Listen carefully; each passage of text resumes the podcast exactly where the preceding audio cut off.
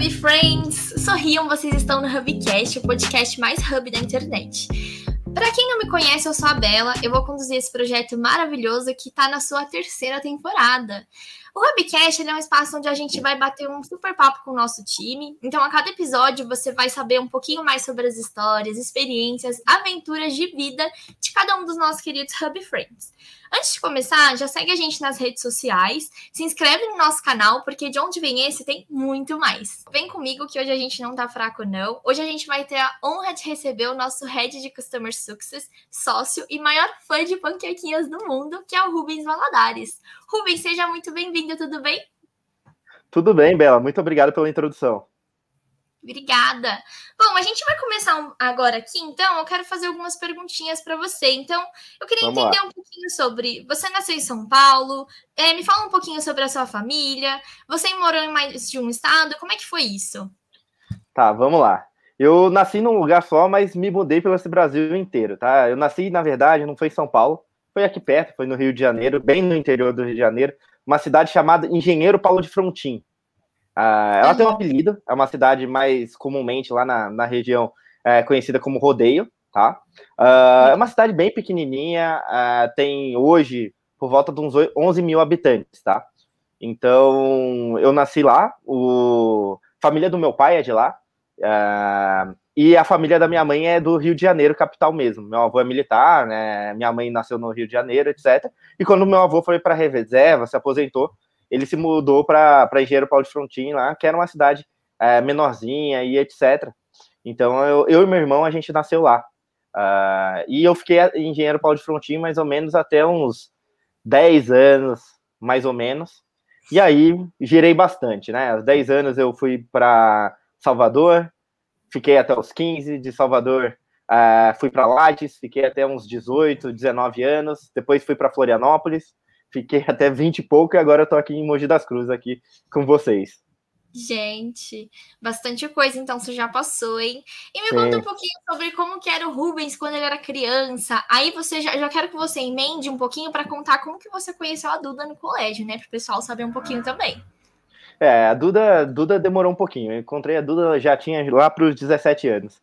Olha, eu como criança era uma criança, minha mãe fala que eu tive duas fases. Eu, era, eu sempre era muito calma, eu fui uma criança muito calma e, e, nunca fui de esporte, etc. Eu era mais.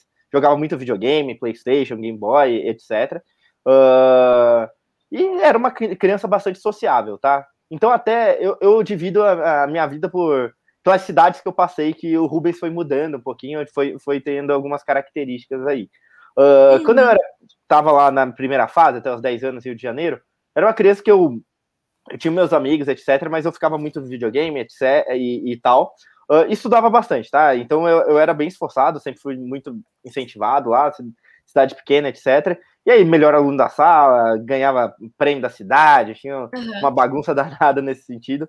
Eu e um amigo meu, o Matheus, um do meu melhor amigo, então a gente sempre ficava nessa, a gente tinha uma, uma interação bem, bem bacana até, até os 10 anos. E, e aí, aos 10 anos de idade, Uh, meu pai foi transferido para Salvador. Na verdade, ele foi é, transferido para Bahia, era uma cidade menor lá, só que a gente morava em Salvador. E lá foi bem, bem diferente, tá? Uh, e aí, em Salvador, eu já fui sair de, um, de, de, uma pegada que eu tava numa casa, eu já fui morar no condomínio de prédio. E aí tinha criança pra caramba, foi época de lan house. Então aquele Rubens que gostava mais de videogame, continuou gostando de videogame, mas na lan house. Então saía bastante, tinha o time, meu timezinho lá da Lan House, era bem sociável, as notas de certa forma foram caindo um pouquinho. Comecei a pegar algumas recuperações assim, mas eu comecei a ter uma vida um pouquinho mais equilibrada em Salvador nessa época, né? Foi uma, uma época bem bacana. Uhum. Fiquei até os 15 anos, fiz bons amigos lá, tenho bastante é, é, contatos ainda em Salvador. Não tão próximo, mas volta e meia eu troco uma ideia com, com o pessoal. Uh, e aí, mudei para Lages ali. Já não é uma infância, já é uma adolescência ali, já tinha uns 14 anos foi quando eu conheci para Lages, foi uma cidade, saí daquela pegada de Salvador, foi uma cidade menor, Lages tem, sei lá, uns 150 mil habitantes, já é, voltei para casa, mas foi uma vida mais de adolescente mesmo, mais de rua, sair para andar de skate, sair para andar de, de, de, bicicleta com, com o pessoal, e como você perguntou, foi, foi onde eu conheci a Duda, eu, eu tô com a Duda tem 13 anos, hoje. A gente, a gente tem um noivado, Uh, daqui a pouco, Duda, tá vendo isso? Daqui a pouco a gente casa, calma. e, e aí uh, foi quando eu conheci ela. Eu conheci ela ali no, no colégio. Uh, a gente estudava no mesmo colégio. Na época ela estava no primeiro ano, eu estava no terceiro ano. E uhum. a gente se uhum. conheceu, a gente trocava uma ideia. Lá é muito pequena, então tinha alguns colégios ali. Uh, tinha o meu colégio, tinha o Santa Rosa, a galera muito amiga entre os colégios. Uh, e você trocava ideia com várias pessoas ali de, de todas as turmas, e aí a gente se conheceu mesmo. De vista, adicionou no Orkut, começamos a trocar ideia no MSN na época, assim, que é. O pessoal deve ter uma galera mais nova assistindo, não sabe o que é Orkut, não sabe o que é MSN, mas era algo que estava ah, em alta. Eu sei, era... eu entendo. é, tava em alta na época, e, e, foi onde a gente se conheceu. A gente tinha amigos em comum lá, e a gente se conheceu bem nessa, nessa época aí. Ai, Rubens, que legal. Então, agora já faz 13 anos que vocês estão juntos e morando aqui em Mogi, os dois, certo? Exatamente, 13 anos. A gente uh, começou a namorar em 2008. Ah, e com quantos anos vocês vieram para cá? Ou quanto aí, tempo?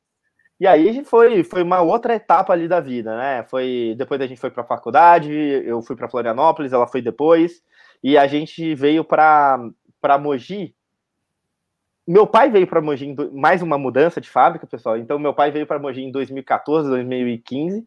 E aí, uhum. eu, eu vim ali por, por volta de 2017, 2018. A Duda veio fazer estágio também. Faz tanto tempo, então, que vocês estão para cá, né? Não, faz pouco tempo. Meus pais, eles. Meu pai nem tá em Mogi mais, meu pai tá em Volta Redonda agora no, no Rio de Janeiro. Então, mas eu tô em Mogi aí desde, vamos supor, mais fixo, desde o início de 2017 ali.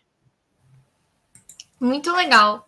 Bom, vamos fazer assim: a gente vai para o nosso primeiro intervalo e daqui a pouco a gente continua o nosso bate-papo, tá bom? Bacana. Ei, você? Sim, você mesmo. Tá a fim de ser o mais novo ou a mais nova Hub Friend? Então espie as nossas vagas na Gup. Estamos com muitas oportunidades para você, desde estágio a analista, viu? Ah, sem contar que todas as vagas são remotas, então não importa onde você esteja, a Hubify é o lugar para você. Acesse agora www.hubify.gup e se inscreva por lá. Esperamos por você! Rubens, agora que a gente já sabe um pouquinho sobre a Duda, que a gente já sabe um pouquinho sobre você, né, que veio de engenheiro Paulo de Frontin, agora eu quero emendar um pouquinho no assunto estudos. Eu quero saber Sim. que curso você optou por fazer na faculdade, como que foi a escolha, se você sempre soube que seria essa escolha, até para você ajudar a inspirar o pessoal que está assistindo a gente, né? Tá, bora lá.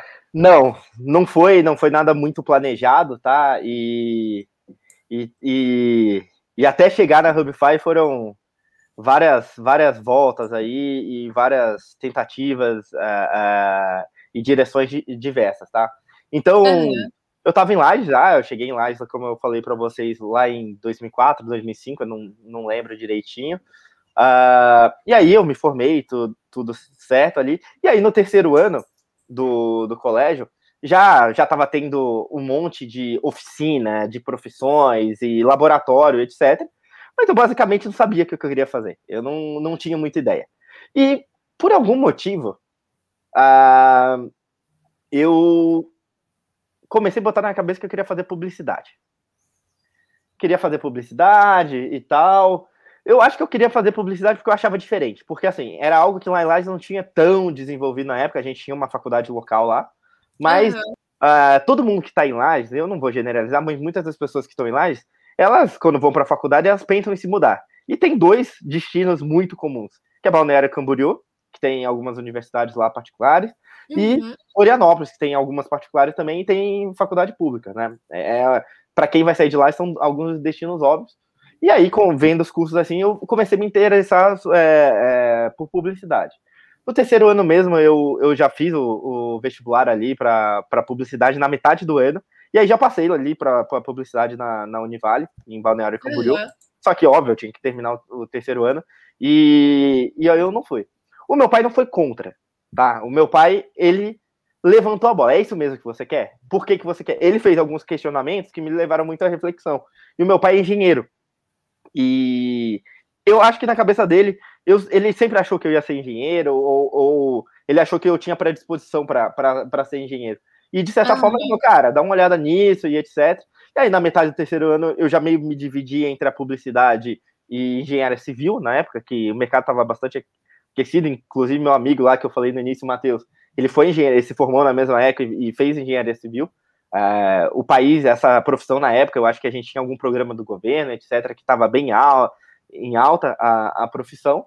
E aí eu falei, cara, vou fazer publicidade ou engenharia civil. Pô, mas não tinha nada a ver uma coisa com a outra. Aí eu vi que estava perdido, cheguei pro meu pai em setembro, outubro ali, falei, pai, eu, na verdade eu vou te falar um negócio, eu não vou fazer nada, eu não, eu não, não sei o que eu quero fazer. Ah, eu queria um pouco mais de tempo.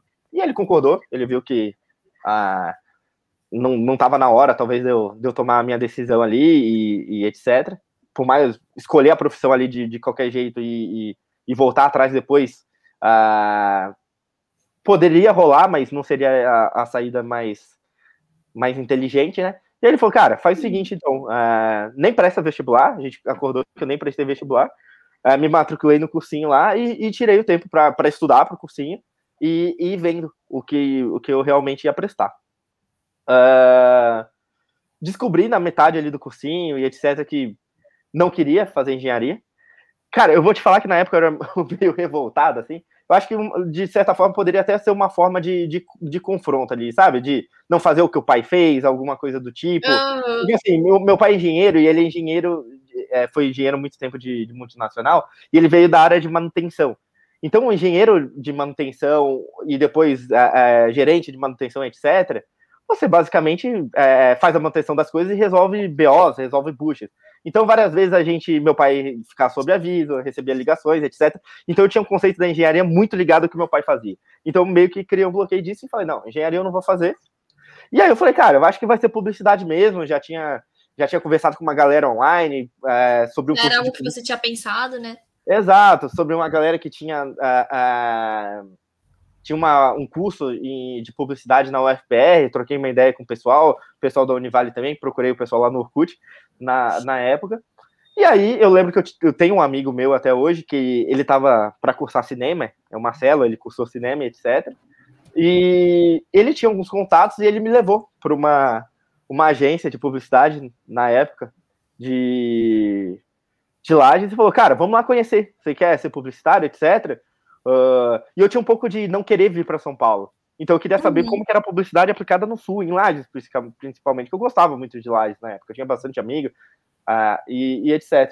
E aí eu fui para a agência e primeira coisa, o cara, o dono da agência não era publicitário. e, ele, e ele me falou o seguinte, cara, legal, que bacana, fazendo curso, eu acho que vai te ajudar em alguns conceitos, mas, cara, eu não sou publicitário, eu acho que ele era formado em TI, sabe? Uh, falou, primeira coisa pra você ser publicitário, você não precisa ser, é, é, ter uma agência de publicidade, você não precisa ser publicitário, foi que ele me passou ali. E aí eu fui, fui vendo, e foi bacana que ele não tinha muito marketing digital, isso daí era 2009, né? Então era puro publicidade na época, comercial, arte, e etc. E aí eu fui vendo as áreas, cara, o cara foi muito bacana, eu passei uma tarde com ele. E ele foi mostrando o moleque que estagiava com ele lá, o que, ele, que era o dia a dia, como que era feito o briefing, onde que era o estúdio, e foi mostrando que não tinha glamour, né? Ele falou, cara, essa parede aqui, essa, esse chroma key que não é como chroma key, eu peguei uma tinta parecida mesmo, eu pintei aqui, isso aqui foi legal que a gente fez esse, essa, essa, esse comercial, mas eu mesmo filmei lá de cima e, e, e etc. Nossa. E aí eu comecei a me questionar por que, que eu quero fazer publicidade e por o que, que eu tenho de, de, de bom para fazer publicidade, né? Porque às vezes a pessoa dentro da publicidade, pô, tem gente que vai mais para a parte de redação, publicitária, é um cara que sempre gosta de escrever. Ou tem facilidade com desenho, com arte, etc. Nunca foi meu forte português, redação. Eu não sou daltônico, e não que não tenha publicidade daltônico, mas eu confundo cores e etc. E eu não sei é, é, desenhar de pequeno, os desenhos são horríveis. Eu falei, cara, por que, que eu quero fazer publicidade? Como que eu vou ser bom nisso? Uh, eu falei, não, eu não quero fazer publicidade. Não quero. Mas eu tenho uma dúvida. Sentido. Qual que foi a sua sensação quando você entrou na agência? Você se identificou com aquele mundo não. ali, aquele universo? Não? Não, não, eu me senti descolado, na verdade, sabe? Então, então, na verdade, eu me senti descolado e eu falei, cara, não, não, não é para mim e tal. E aí, eu fui vendo que, na verdade, eu gostava mais de marketing, de publicidade, mais de negócio e, e, e ligado Mas era uma, uma agência de publicidade tradicional? Tradicional. Ou office, ou... Ah, não tinha muito on na época. Ele fazia algumas coisas, mas não tinha, o Facebook nem era popular na época, sabe? Entendi. Tinha alguma coisa de Google ali, mas bem, bem, bem é, embrionário ainda. Então era todo focado em on. E aí eu falei, não, não, não quero isso. Aí eu comecei a a conversar. Acho que até esse meu amigo falou, cara, será que não é marketing que você gosta, etc. E não tinha muito curso de marketing difundido lá na época. E aí eu falei, cara, minha mãe falou, Rubinho, você não sabe o que você quer fazer direito porque você não faz administração. Aí eu falei, ó, beleza. Aí eu entrei, fui ver a, a, a grade lá da, dos cursos principais de, de administração. Falei, ó, tem marketing, pô, tem uma tem matemática que eu gosto, mas não é engenharia, eu ainda tinha um pouco disso, vendo se eu ia fazer administração e engenharia de produção. E aí eu fiquei entre administração e engenharia de produção ainda, e aí pela minha implicância ali com, com a questão do, com o meu pai ali de, de ver o dia a dia dele e sempre associar com muito é, plantão e, e, tiramos férias, volta da férias, e, e porque é, temos que resolver uma, uma questão ali na, na fábrica, eu optei seguir por, por administração, e foi legal, estudei o ano, tive que estudar o, o restante do ano ali, é, prestei alguns vestibulares. Na verdade, foram duas, eu estava focando em dois, tanto a federal de lá quanto a estadual, que tem a, a estadual lá de Santa Catarina é muito boa, tem uma escola de administração lá que se chama ESAG. Uh, mas aí acabei que passei na UFSC mesmo, não, não rolou lá na ESAG. Fui umas três vezes até a, a naquele ano, porque é semestral. Uh, uhum. E prestei duas vezes, fui até uma parte discursiva que tinha. É uma, uma etapa da ESAG. Não rolou, rolou UFSC, e daí eu segui com o UFSC mesmo. Ai, que legal. E foi lá onde mesmo que você estudou no fim? Florianópolis. Ah, tá, foi em Florianópolis. Então você prestou para uma faculdade pública? Faculdade pública, é isso. Perfeito. Ah, tá. E aí foi. Ai, que legal. Ah, mas foi uma experiência bacana, né? Então você já se formou em administração. Em que ano que foi? Olha, eu entrei na faculdade lá, tem essa questão de semestre, então são duas uhum. turmas. Igual você tem noturno de Uno, você tem a turma que começa a, a, no primeiro a, semestre e você tem a do segundo semestre. Isso varia um pouco de colocação. Uhum. eu fiquei para a turma do segundo semestre ali. e aí, pô, foi até legal porque o vestibular é em, é em dezembro. A aula já começa em fevereiro. Então, se você passa para o primeiro semestre, você, eu tô em Lages. Eu teria que já correr, meu pai correr tudo para Florianópolis, achar apartamento, achar não sei o que, vamos lá e tal. Eu, aí eu passei para o segundo semestre de 2010. Comecei mais ou menos em agosto de, ah, de, tá. de 2010. E foi tranquilo, porque daí eu, aquele, aquele semestre ali eu fiquei bastante em casa, etc. Fiquei até feliz, tá? Tipo umas férias. Assim. Na época eu gostei, mas eu ainda prestei um vestibular para ESAG ali. Ainda tava, tava naquela ali, ah, vai, vou, vou, já tava com o assunto fresco na cabeça. Uh, e aí uhum. prestei ali também. Uh, e aí fui para a faculdade, fui para Florianópolis. É Laje de Florianópolis, a gente está falando uns 200 quilômetros, mais ou menos. Laje está bem no meio, numa serra, assim, em Santa Catarina. Você desce a serra, você está em Florianópolis, 200 quilômetros, dá umas três horinhas. E eu me mudei em set... agosto de 2010 para Florianópolis. Que legal. Então, no fim, você pensou, você fez isso, mas já foi pensando um pouquinho em publicidade, então. Você não se identificou com a agência, mas você pensava em seguir nesse ramo, talvez, de empreendedorismo, né? Quando o cara falou, ai, é para você ter sua própria agência, você não precisa ser um publicitário. Foi isso que te chamou a atenção? Não, pior que não. Na verdade, quando eu vi a agência ali de offline ali e tal, eu vi que não era aquilo mesmo. É, e aí eu fui para eu fui para uhum. marketing mesmo. É, cara, vou estudar, não tava muito pensando assim, cara, que negócio que eu vou abrir depois, mas foi, cara, vou estudar e, sei lá, talvez é, seguir como executivo de marketing depois, algo do tipo. Ah, mas sempre me deixando aberto para as outras áreas aí que a administração tem, né? A administração, você tem uma parte que é de finança, financeira, você tem uma parte de produção, você tem uma parte de, de, de marketing, então você acaba sendo direcionado dentro do curso. Ah, e aí foi bacana. Aí eu comecei lá em, em estudar em 2010 e foi, foi bem bacana. Tive no segundo, no terceiro semestre, quase larguei a faculdade, eu comecei a treinar, academia, etc. E aí eu uh, botei na minha cabeça que eu queria fazer nutrição. Uhum. Meu, meu, irmão, inclusive, é nutricionista. meu irmão mais novo acabou fazendo nutrição depois, mas na época também eu falei, cara, quero fazer nutrição. Falei com meu pai, meu pai falou, cara, será que é, é mesmo? e aí eu fiz tipo um trabalho com uma psicóloga que ela é. Ela era especial, é Raquel. Até se a Raquel ver isso um dia aí, um, um abraço para Raquel. Uh, ela, ela é especializada em direcionamento de carreira. E aí a gente fez um trabalho de redirecionamento de carreira. Fiz 10 sessões com ela, a gente foi discutindo, né, meu... Uh, e aí no final caiu uma classe de, de cursos, não caiu nutrição, caiu administração, tá ligado? Então ah. acabou, acabou validando o que eu já estava fazendo ali. Então uhum. é... No final das contas trouxe uma, uma segurança ali e, e foi isso muito bacana. Eu queria te fazer uma pergunta ainda dentro dessa história da faculdade, como que foi o seu primeiro estágio? Você chegou a estagiar na área de administração e como que funcionou na época, né? É, na verdade, assim, é... meu pai sempre foi muito tranquilo com, com questão. Ele falou, cara, vai para a faculdade, vai vivenciar o que é faculdade e, e não precisa fazer estágio. Eu não precisava, tipo, e, e, sou muito grato por isso. Eu tive o privilégio ali de, de não precisar é, de um estágio para pagar minhas contas. Então, eu fiz mesmo para ter vivência. Então, o primeiro estágio que eu fiz lá foi, foi no escritório modelo, dentro da própria faculdade. Você a, a faculdade é muito grande. A UFSC é, pô, é tipo um bairro, assim. É, é no meio de Florianópolis, entre alguns bairros uhum. lá, é, é próximo à Trindade lá. E, cara, é bem grande, tem gente simultânea estudando pra caramba. E você tem vários núcleos dentro da própria faculdade, né?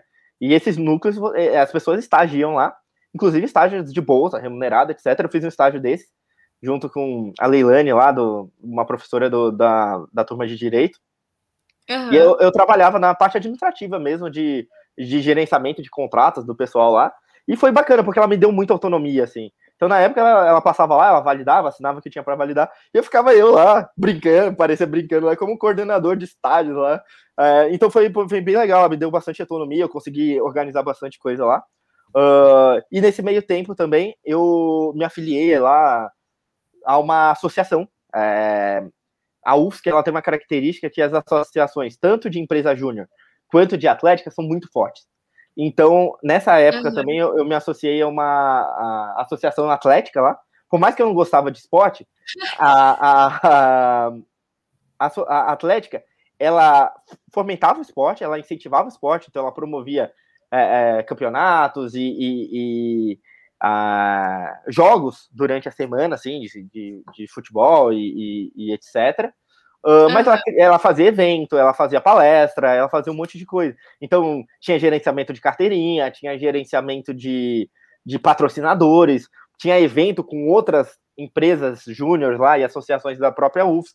Então, cara, foi o que me foi o que deu mais bagagem. Então, assim, como a gente veio do curso de administração, e foi algo bem lá no início, eu acho que a Atlética é de 2010, e eu entrei na Atlética em 2011 ou 2012, uhum. final de 2011 para 2012, pô, tinha processo seletivo, você concorria com o processo seletivo com, com a galera, tinha RH, é, marketing, financeiro. A Atlética, para você ter noção, tinha, sei lá, quando eu trabalhava, ela tinha umas 30 pessoas. Era tipo uma empresa mesmo, tinha caixa, uma tinha... empresa, né? É, já tinha empresa na faculdade. Você podia Aí, tinha contrato. Tudo Exato, eu lembro que na época a gente fez a. A gente formalizou lá. É, é, eu não lembro qual é o nome do documento, mas era tipo um documento uhum. que o regimento interno da Atlética, e isso ia para o advogado, advogado registrou. Gente, tinha até então, advogado, então, nossa, que organizado. Não tinha advogado dentro da Atlética, mas o, o cara prestou o serviço pra gente. Ah, então... mas eles tinham alguém ali, né, pra Exato. se Muito legal. Então, era uma estrutura bem hierárquica, na época eu acho que tinha umas 35 pessoas. Aham. Uhum. E aí eu comecei ali na, na área de, de, de marketing, na, na parte de assessoria de marketing. Depois até fui por um pouquinho pro RH ali com, com o pessoal. Então você foi pegando um pouquinho de tudo já, né? Até para entender um pouquinho do que você gostava, né?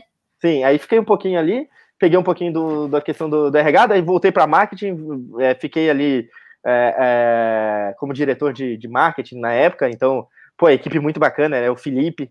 Felipe hoje eu acho que tá na Active Campaign, então, pô, Felipe, é, Felipe Vargas, bem gente boa, o, o André, o Eduardo, o Cristiano são galera hoje que muitos deles estão em startup, muitos deles estão em marketing digital. Uh, o Felipe, eu sei que está na Active, o, o, Eduardo, eu sei que depois, quando eu saí, ele foi diretor lá também Uh, e ele, ele tem agora uma empresa própria, uma startup própria dele, eu acredito. Então foi algo bem bacana. E aí a gente começou com coisa de, de, de marketing digital na época, só que isso em 2012. Então tinha uma uhum. camadazinha de e-mail, tinha uma camadazinha de redes sociais, de gerenciamento Nossa, de páginas.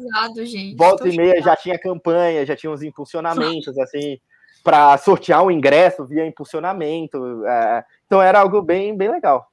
Uma curiosidade, e a festa de formatura, como é que foi? Vocês arrecadaram muito dinheiro para fazer alguma coisa juntos? Ah, fiquei curiosa, né, gente? Vocês trabalhavam tanto. Então, na verdade, a, a, Atlética, ela não era da minha turma. A Atlética era todas as turmas da, da administração ali, ah, entendeu? Tá. Então acabava que a, a, galera da Atlética não necessariamente ela se formou junto. Uhum. Né? Ah, e, entendi. Não deu para meio que juntar. Exato. Né? Exato. Tinha festa para todo mundo, imagino. Tinha, tinha festa é, Nossa, com outros times, é, era bem, era bem bacana. E é festa, às vezes, que iam, sei lá, mil pessoas, duas mil pessoas. E, e para organizar isso, para fazer é, é, é, é publicidade disso, para vender ingresso disso, para atuar junto, é bem, bem estruturado. Tipo, tinha planejamento estratégico no final do ano, eram dois dias para fazer o planejamento. Era, era bem estruturado, assim.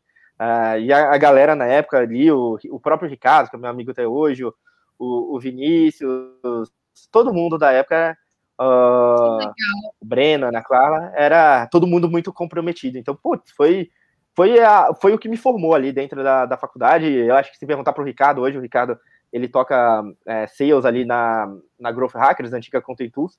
Uh, uhum eu acho que ele vai falar mesmo que foi uma das principais escolas para ele dentro da faculdade ali, foi a própria associação ali. Que, pô, Nossa, é... gente, com certeza, né? Porque Era tinha uma legal. estrutura assim incrível. Ô, oh, Rubens, você falou disso, me surgiu uma curiosidade, porque a gente falou de Florianópolis. A uhum. sede da RD, da Contentus Sim. estão por ali, certo? Em algum então, momento, assim, você teve um, uma, um momento em que você teve contato com essas empresas? Como é que foi? Sim. Cara, isso é, é essas, essas empresas aí, teve um movimento de certa forma, no, em Florianópolis, eu acho que no Brasil inteiro, talvez São Paulo um pouco mais, mais cedo, não sei, de, de startup, de, de, de caminhando para uma, uma empresa é, de digital. O, o, a gente começou a ouvir de inbound nessa época. E então, sim, eu lembro que quando eu entrei na faculdade, primeira coisa que um, um, um dos fundadores da, da, da RD, por exemplo, o o André Siqueira, ele, ele fez administração. Uhum. Eu acho que quando eu entrei, estava na primeira fase, ele devia estar na quinta fase. Então ele foi meu veterano, assim, não veterano direto, mas ele era veterano lá do curso. E eu lembro que RD, por exemplo, acho que o Eric lá, que era CEO, também se formou na UFSC, né? não, não lembro, acho que ele foi de, de automação mais, mais antigo, assim, engenharia de automação.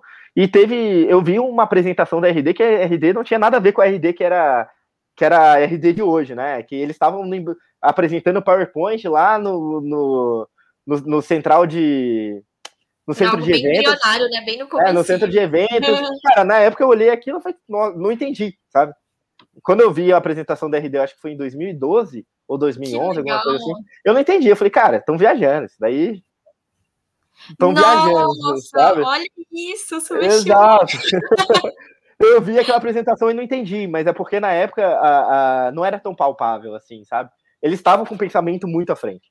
E, uhum. e aí aquilo começou a fazer barulho. Então eu tive alguns amigos ali na, na faculdade, uh, alguns conhecidos. O Ricardo, por exemplo, ele trabalhou na. Trabalha até hoje na, na Contentus lá, que é Grupo Hacker. Uhum. Alguns conhecidos meus passaram pra, pela própria RD. Uh, ah, então foi bacana. Essas empresas elas foram crescendo de, de 5, de 10, de 20 funcionários. Eu estava por Florianópolis na época que a RD recebeu o aporte lá. Então é, o crescimento delas foi rápido mas deu para ver muito isso se alastrando na faculdade, começaram a falar RD, RD, RD. Então foi bacana, foi um, um ecossistema bem, bem fértil na época, assim. E, pô, onde você andava, você tinha alguém com um caderninho, assim, tentando é, desenhar alguma ideia. Alguns amigos, assim, colo tentaram colocar algumas ideias para rodar. Tipo, um amigo meu tentou fazer, tipo, uma questão de aluguel de carro é, lá em Florianópolis. A gente criou ali informalmente alguns projetos, assim, tanto academicamente ali no, no curso, quanto informalmente, assim, de ideias que a gente ia conversando. Então, é, essa época aí de 2012 até 2015, 2016, que eu estava na faculdade, é, foi uma época muito fértil de Florianópolis, mas eu não fui para esse, esse lado, tá? É, começou, uhum. eu acho que para São Paulo também mais forte ainda, é, tinha um, um, lado de política muito forte, mas não de política de lados, né? De, de se eu tô do lado de político tal, de, de outro político, de manifestação. Aquela época gigante acordou e etc., que não pode mais ficar assim e tal. Uh, e aí eu comecei a, a, ficar pensando, né? O que, que eu vou fazer, o que, que eu vou fazer, o que, que eu gosto, o que, que eu não gosto. E eu comecei a entrar na minha cabeça que eu queria ser auditor do Tribunal de Contas.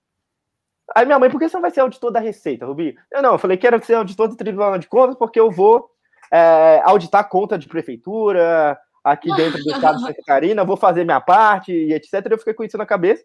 E aí eu saí da faculdade é, e, e, segui por essa, essa área aí de, de, de estudar para concurso público. Foi, foi, foi uma fase também minha ali.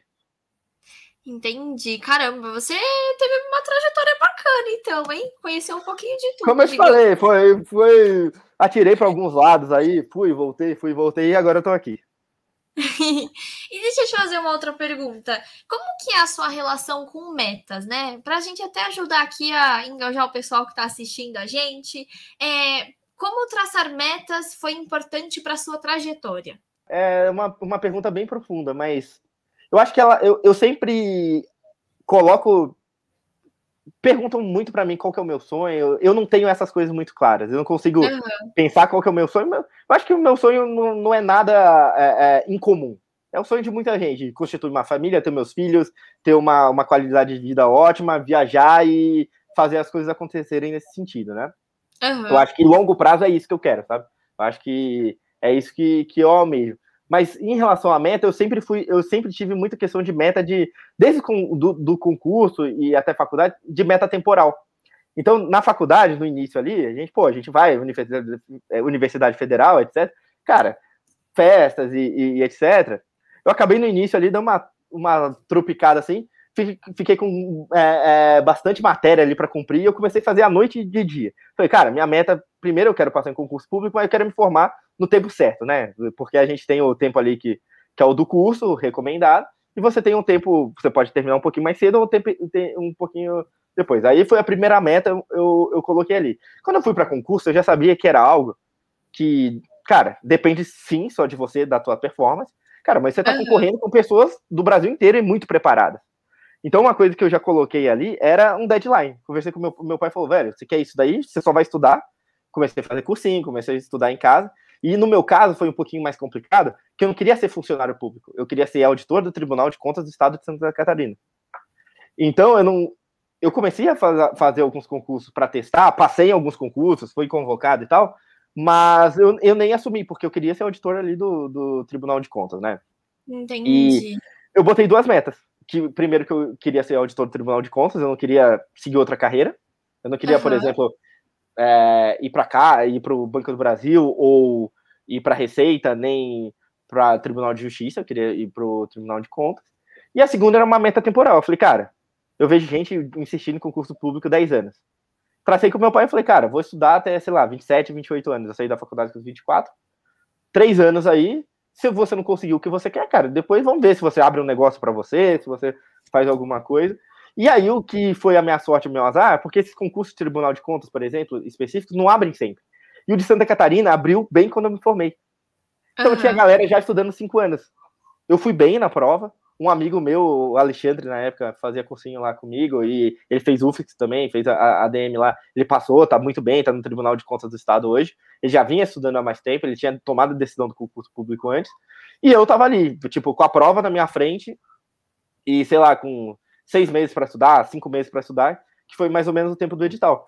Consegui chegar bem, fui muito bem na prova, mas eram seis vagas, eu acho, e não consegui chegar entre as seis vagas. Ah, entendi. Uh, então, isso daí já foi meio assim. E aí eu falei, putz, quando que vai abrir de novo o Tribunal de Contas? Daqui a cinco anos. Aí isso daí já me deu um baque, mas eu continuei, né? Já tava nessa. E aí já abri um pouco o meu leque.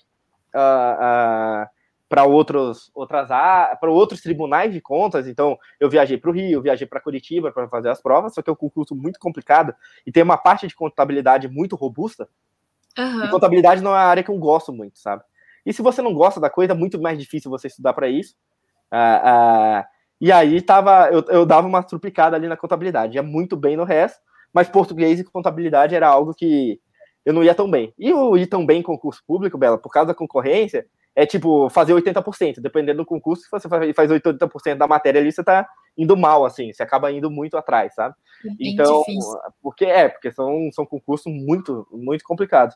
E aí eu fiquei nessa, estudando muito tempo, e aí eu me peguei numa, numa, numa investida que eu não estava mais estudando para o Tribunal de Contas, eu estava virando tipo um concurseiro, que daqui a pouco eu ia começar a ir para um, um, uma área que não era que eu queria, né? Então foi a primeira choque que eu tive ali em 2017, tem até a ver com onde eu estou hoje, uh, que, cara, eu, eu voltei, vim, vim para a região aqui e falei, cara, já tô nisso, o Tribunal de Contas não tá abrindo tanto agora, eu vou ver o que, que eu gosto de fazer. Pô, eu gosto de marketing e, e, e, e etc.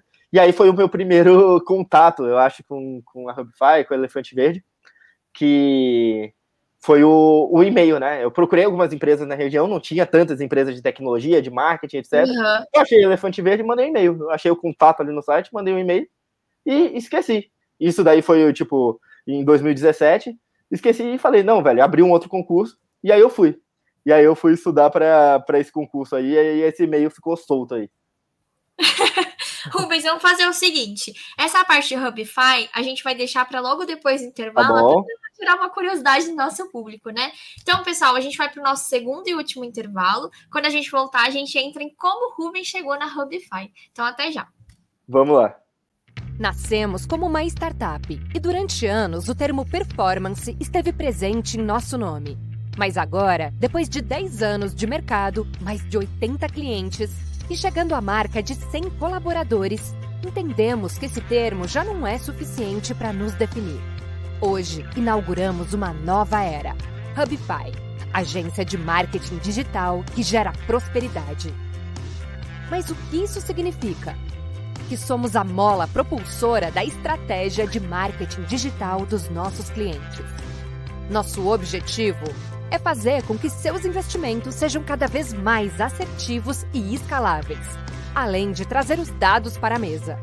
Dessa forma, contribuímos com o crescimento saudável das empresas, impactando positivamente a vida de todos os envolvidos. Não é à toa que ganhamos o prêmio de Agência de Mudança de 2020 concedido pela RD Station. Este foi um reconhecimento do nosso papel na transformação digital de muitos clientes e parceiros. Tenho certeza que a nossa metodologia pode ser o que falta na sua estratégia. E aí, bora embarcar nessa viagem com a gente? Fizemos o nosso último intervalo, então a gente vai para a nossa última parte. E agora, Rubens, por favor, conta um pouquinho para a gente sobre a Elefante Verde. Você estava falando sobre o e-mail que você enviou. Você continua dessa parte, por favor. Legal. E, e aí eu enviei esse e-mail. Ah, foi uma época ali que eu, que eu me peguei. Cara, vou tentar outra coisa. E aí uhum. já abriu um, um concurso interessante, já comecei a estudar. Eu acho que nessa época eu não lembro se eu estudei esse ciclo em Florianópolis, acho que foi em, Florianópolis, voltei para lá rapidinho. Uh, e aí passei mais uma temporada. E, e aí foi isso, cara. E aí eu passei o ano, não tive resposta do e-mail, não, não, tive, não tive nada. Uh, e aí, mas eu nem lembrava, eu mandei aquilo na, naquela hora e já, já voltei para o foco.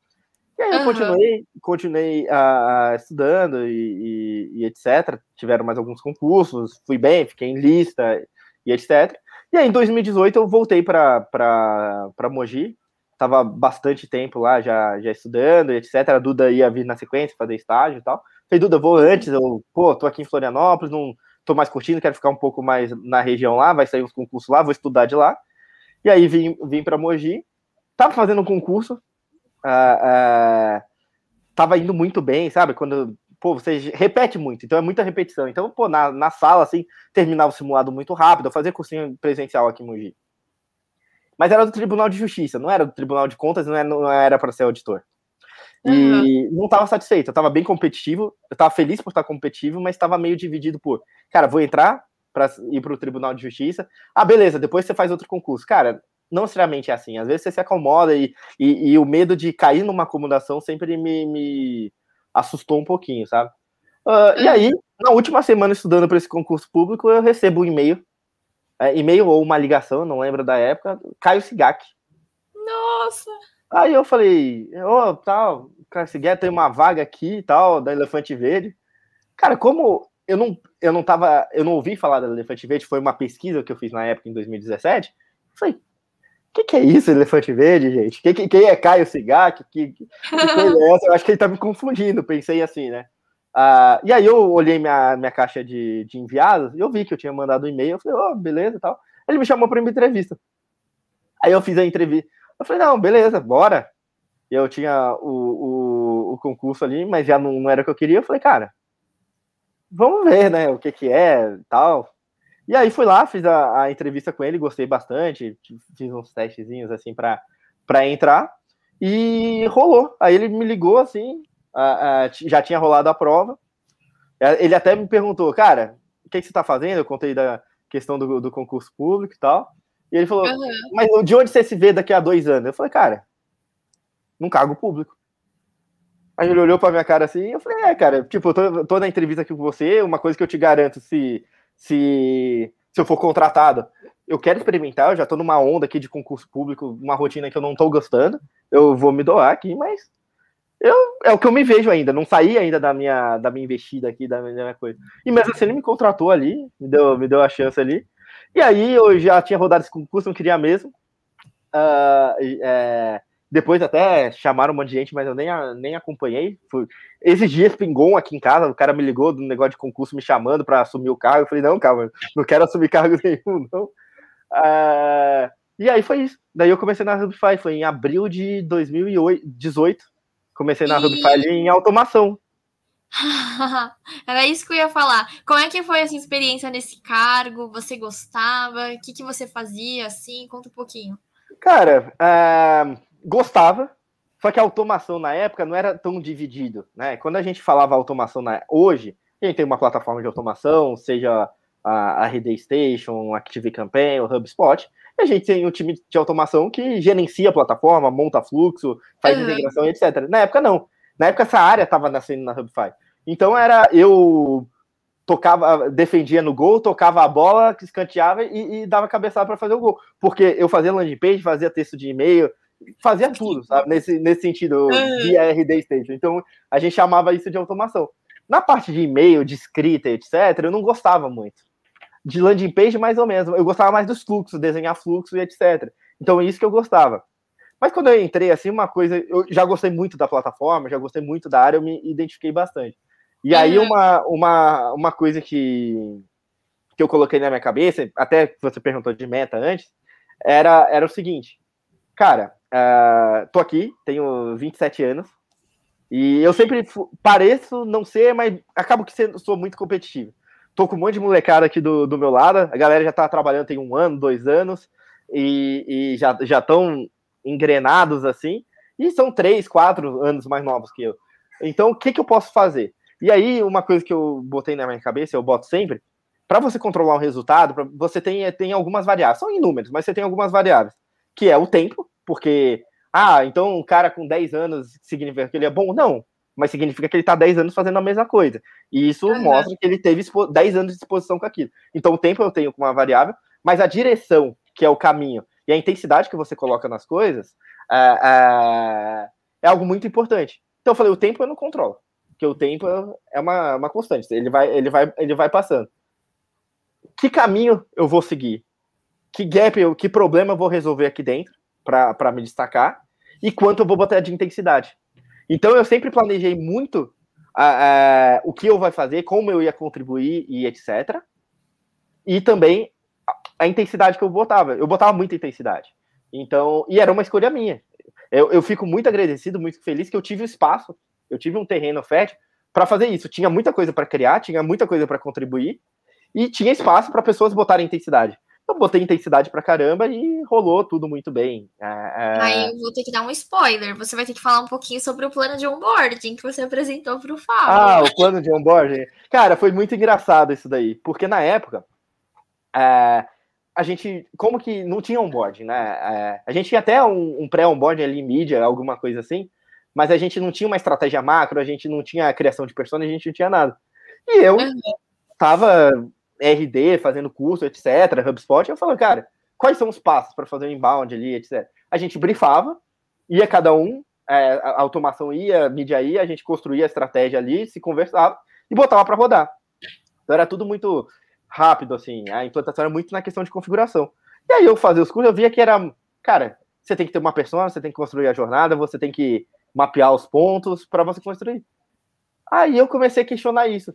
Aí eu chamei o Fábio, a Elaine na época, a Elaine era da, da parte de, de atendimento, o Caio também, e o Caio era da. O Fábio era comercial, a Elaine era da parte de Customer Success, e o Fábio, o Caio, ele tocava operação mesmo, tocava marketing. Falei, cara, uhum. eu tô meio perdido, porque eu, eu vejo aqui que a gente precisa fazer essas etapas, já, e aí é, é aquilo que eu te falei, é a direção, é como você se posiciona. Falei, cara, eu acho que a gente deve fazer isso para os clientes.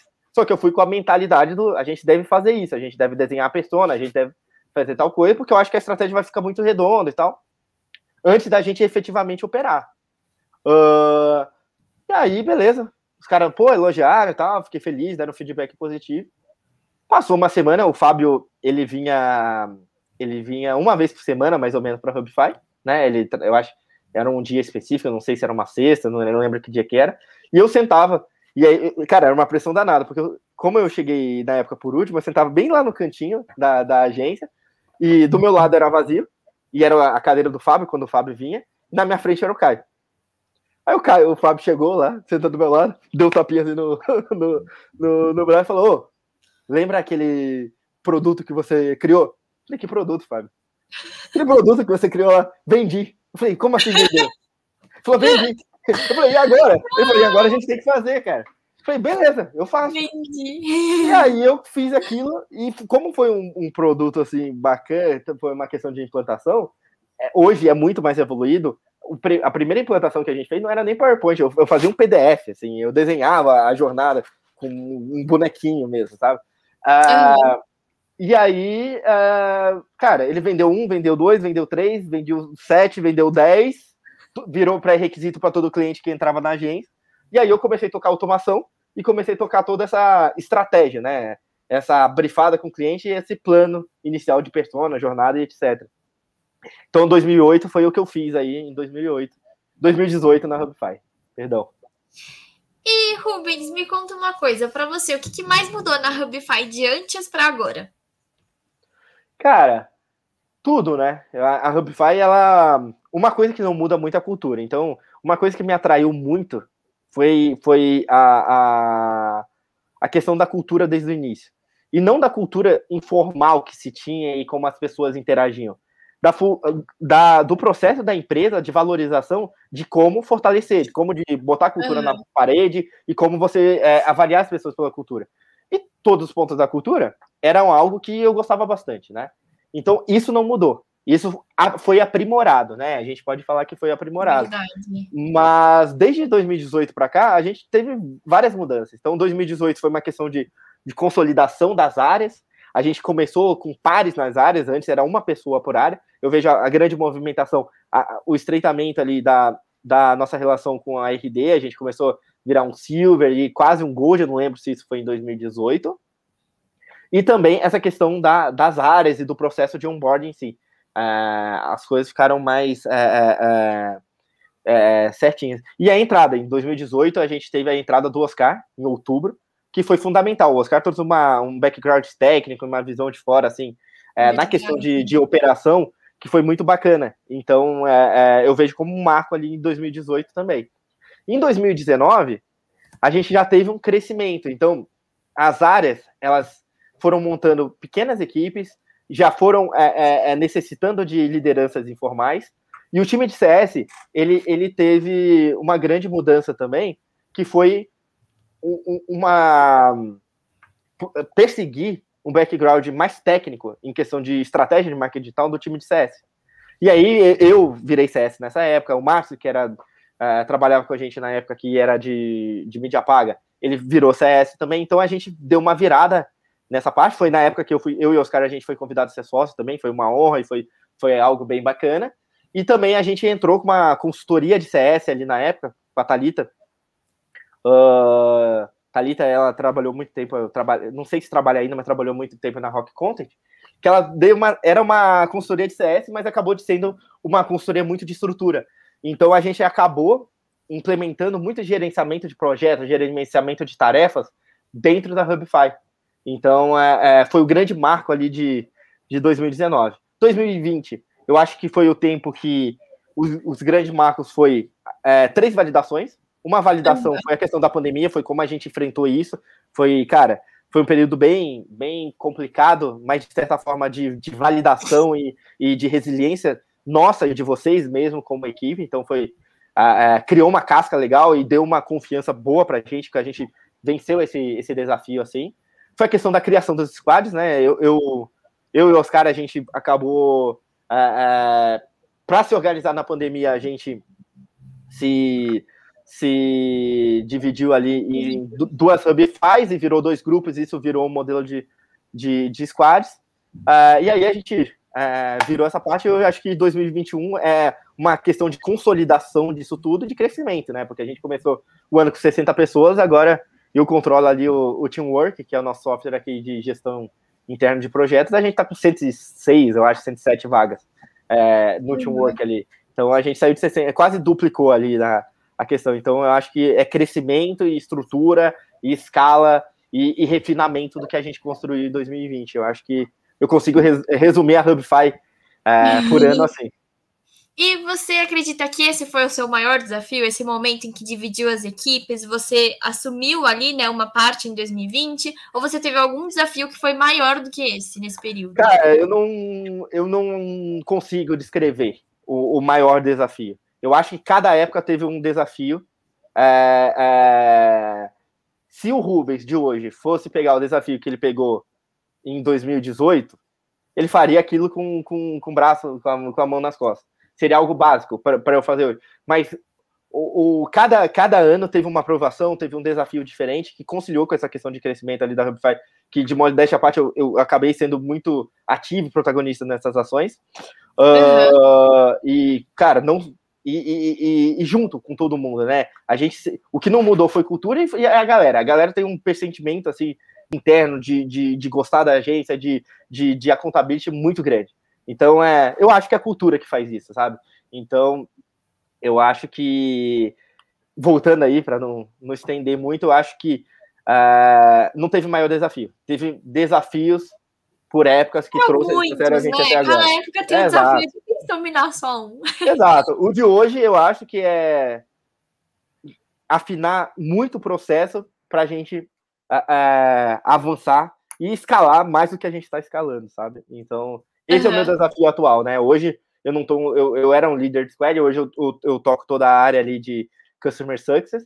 E eu fico muito ativo junto com o Fábio ali, é, em, em, agora em métricas e, e, detalhes de como a gente refina o, o, squad em si, quantas pessoas são necessárias, qual a rentabilidade que a gente precisa, e de, por outro lado eu também vejo com outras pessoas a questão do quais processos a gente precisa construir para a gente decolar de vez aí, uh, que a gente já decolou bastante, o foguete já subiu, mas a gente precisa uh, a nossa pretensão é ainda, né? subir cada vez mais, né? E o que, que te dá é. mais satisfação hoje na Hubify, no seu trabalho na Hubify? Cara, é, é ver a evolução. É ver a evolução. É, uma coisa que foi constante foi a nossa evolução. Eu tô falando isso em métricas objetivas. Não teve mês que o churn foi maior do que o outro? Teve. A gente é, reconhe várias métricas, mas sempre a gente acumulou aprendizado e, e, e, e isso é o que mais me estimula aqui. Ah, eu fico muito feliz. E quais que vão ser os seus sonhos daqui para frente, Rubens? Então, como eu te falei, eu, eu, eu sempre... tudo isso que você falou, tá? Pega um essa, é, essa é a pergunta mais difícil que você me trouxe aqui, porque igual eu te falei lá no início, eu não tenho isso muito de sonho. É, é qual o seu sonho quando for crescer? Você vai ser bombeiro? Eu nunca tive isso, sabe, de ser sonho. Uhum. Então, minhas coisas são muito de, de, de, de curto para médio prazo. Então, eu acho que hoje o meu o sonho pessoal é o que eu te falei, é ter minha estabilidade, ter minha vida é, é, pessoal ali, ter uma família, ter meus filhos e, e, e etc. Viajar e, e, por aí vai, eu acho que é, é cruza muito com, com, a minha vida família mesmo e, uhum. etc. E como empresa é não, não deixar a roda parar e o foguete eh, continuar subindo. Então eu acho que essa. Se a gente é, traduz isso em sonho, então é esse é o sonho, é participar ainda mais e nessa alavancagem que a gente está tá tendo aqui. Muito bacana, Rubens. Muito obrigada. Foi muito legal conversar com você. E antes da gente finalizar, a gente vai para um último quadro que é o famoso bate-bola. Então, eu vou te fazer três perguntas e você vai, vai ser um bate-bola mesmo. Você já me retorna com a resposta rápida, hein? Primeiro eu tá quero bom. saber um livro. Tá. Um livro. Um livro de quê? Um livro que eu mais gostei na minha vida? Sim, eu vou contar uma particularidade aqui. Eu não sou um cara muito de livro, tá? Não quer dizer que eu não sou um cara muito de ler. Uma coisa que eu faço uhum. desde moleque é fórum. Eu gosto de ler fórum, debater com os outros. Então eu já debati em fórum de tudo. Desde fórum de queda de cabelo até fora de, de musculação, entendeu? Então eu sempre fui muito ativo e, e ler coisas que estão. É, grupo de Facebook de marketing digital também, então eu sempre fui muito ativo assim em debate, ler coisas e debater, sabe? Livro uhum. não tanto, mas eu posso destacar um livro agora que eu acho que a gente pode falar que é quase nossa bíblia interna aqui, que é o hipercrescimento do Aaron Ross, é algo que o, que o, o Fábio Boa. me passou, ele falou, cara, lê isso, vê como que a gente aplica, vamos estar tá, é, é, equacionado aqui, vamos estar tá na mesma página. Então, cara, quando eu estava lendo ele, eu falei, cara, isso aqui é um livro de vendas, mas eu vi que ele é muito mais do que um livro de, de vendas, sabe? É um livro que, que traz todo um, um, uma metodologia, um, uma visão para você escalar ali. Então, o Traz um do que a Rubify hoje, né? O caminho que a gente está traçando. É o caminho que a gente quer traçando, né? Então, é o, o hipercrescimento, eu, eu digo que foi um livro que me surpreendeu e é um livro que, volta e meia, eu, putz, abro ele ali no. O que, que era que ele falou mesmo naquela parte e eu puxo alguma coisinha ali. Muito legal. Agora você mais profunda. O ah. filme da sua vida. ai, ai. Cara, ó, tem uma particular. Eu não tenho nenhum filme que é, seja o filme da minha vida. Tem um ator que ele chama Jake Gyllenhaal. Cara, eu gosto uhum. muito desse cara. Eu gosto muito dos filmes dele. Tem um filme que eu mais gosto dele, se chama Donnie Darko. Uh, assistam, a maioria não vai entender muito, porque é um filme meio cult de 2005. Assista, é... mas não vão entender. Cara, eu, eu assisti mais cinco vezes para começar a tirar umas sacadas e etc. Mas é um filme que eu gosto muito, sabe? É um filme que fala de viagem no tempo, viagem pra caramba. É, parece meio monótono. A, a, Duda, por exemplo, né? é, a Duda gosta também, mas a Duda, até a segunda vez que ela viu comigo, ela falou: pô, que filme é esse que você tá assistindo aí? Aí depois ela começou a, a, a gostar. Então esse filme daí eu acho que eu gosto muito do filme dele, o Abutre, Animais Noturnos, são, são filmes bem profundos, tem bastante nuances assim, às vezes uhum. bastante dramáticos, etc. Mas esse foi o primeiro que fez eu gostar do cara como ator, assim. Não sou fã do cara, de saber a idade dele, onde que ele nasceu, não sei nada disso. Mas eu, eu antes eu comecei a associar, pô, esse cara é bom, esse cara eu vi no tal filme, e eu falei, caralho, esse cara só faz filme bom. E aí eu vi que a maioria dos filmes que eu gosto são, são dele, assim. Então, e destaco o Doni Darko, vai. Boa. E para finalizar, uma música. Uma música? Tá. Tantas. Cara, ó, não é a banda que eu ouço mais, mas uma banda que perseguiu a minha, minha vida inteira é uma banda chamada Blink-182. Não é uma banda que passa uma mensagem puta profunda, mas uh, eu acho que até em algumas fases no, da, da minha adolescência, por mais que eu me ligava muito no som e não tanto na letra, eu fui é, me ligar isso depois, é, eu sempre isso isso acaba virando muito uma trilha sonora assim na minha vida. Uh, não é a banda que eu mais escuto hoje, mas se falar que a banda que eu mais escutei na minha vida foi essa. E a, a música que eu mais gosto dela é, se chama Adam Song. Adam Song. Então Isso. a gente deixa aqui já de dica para todo mundo que está assistindo a gente. Hipercrescimento, essa música Adam Song. E o filme que vai te fazer fazer umas viagens ali, né? Mas vai expandir sua mente. Isso, Doni Darko, isso. Fechada. Rubens, eu gostaria de agradecer demais sua participação aqui com a gente. Eu tenho certeza que a sua história inspira e vai inspirar muitas pessoas que assistiram aqui e ouviram o nosso Hubcast. Você quer deixar um último recadinho para a galera? Cara, eu acho que é isso. Acho que pessoal do, do institucional acho que bati o recorde aí de tempo, achei que ia ser rápido. Falei pra caramba. Uh, mas é isso, espero que o pessoal gostou, espero que de certa forma consegui, consegui passar alguma coisa uh, uh, valiosa, produtiva aí pro, pro pessoal, nem que seja o, o filme louco lá do Doni Darko. E, e, é isso, pessoal. É, sigam as nossas redes sociais, sigam a Hubify, a gente posta bastante conteúdo relevante aí. Uh, e convido a quem não assistiu, meus outros colegas aí que pra, participaram do Hubcast, para assistir, é, é, assistirem ou ouvirem, dependendo da, da, da plataforma aí, é, o episódio deles. Um abraço a todos. Boa, Rubens. Bom, gente, assim a gente termina o primeiro Hubcast dessa temporada, o podcast mais hub da internet. Obrigada pela companhia, compartilhamento e até a próxima. Um beijo.